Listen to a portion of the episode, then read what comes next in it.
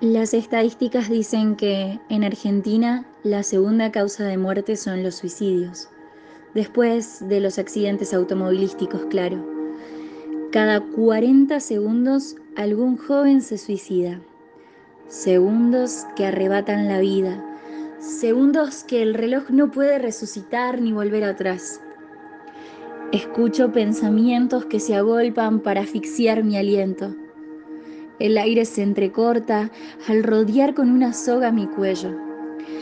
Pasos de temor hacen temblar mi corazón. En este lugar nadie me comprende, nadie empatiza con el dolor de un suicida. Es que no entienden que no lo hago para llamar la atención.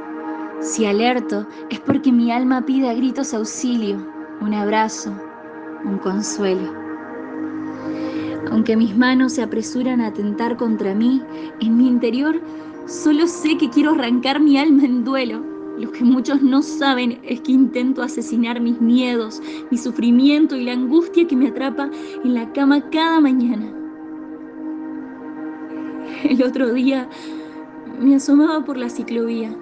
Por un instante pensé en acabar ese día con mi alma y mi mente errante. Calculaba cómo tirarme bajo las ruedas de un colectivo. Medía la velocidad exacta en que podía acontecer mi ausencia. Mis pulsaciones se aceleraban cada vez más y mientras más me acercaba al borde de la calle, más olía la muerte prematura en mis venas. Pensaba decir adiós mirando por última vez la luz del mediodía. Tan solo un paso más y en cinco segundos terminaría completamente con mi vida.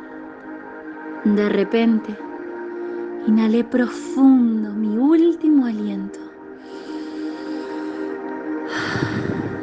Y allí un niño tiernamente me sonrió. El tiempo se detuvo. Corrí. Me alejé de allí. No podía borrar esa sonrisa en mi mente. Me acobardé y me fui. Llegué al baño de mi casa, me enfurecí, estaba harta de que todos murmuren de que la depresión es solo cuestión de actitud, que si te lo propones salís, que si querés sonreís. ¿A dónde se había escapado mi alegría? Estoy cansada de fingir que todo está bien. Nadie se lo espera de mí. Simplemente aparento mientras me aturde el descontento. Estoy agotada de la gente que te mira raro, que piensa que estás falladito de la cabeza, que no sos agradecido con la vida y que no le pones ni un poco de voluntad. ¿Sabes qué es lo peor?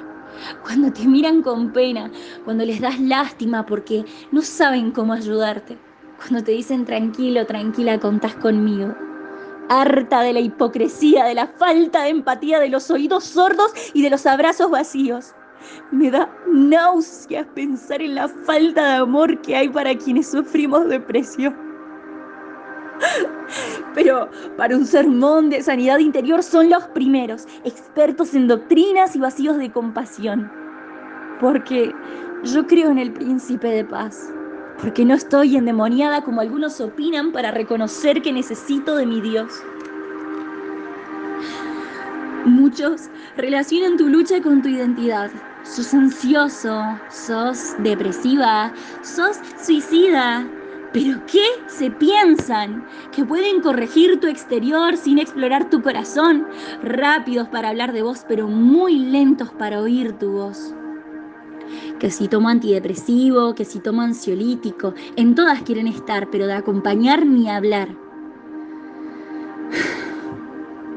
Aún recuerdo la orilla de de aquella piel avejentada, sus repugnantes manos que supuestamente me acariciaban, que hacía con mi cuerpo lo que quería. Aún escucho su respiración agitada.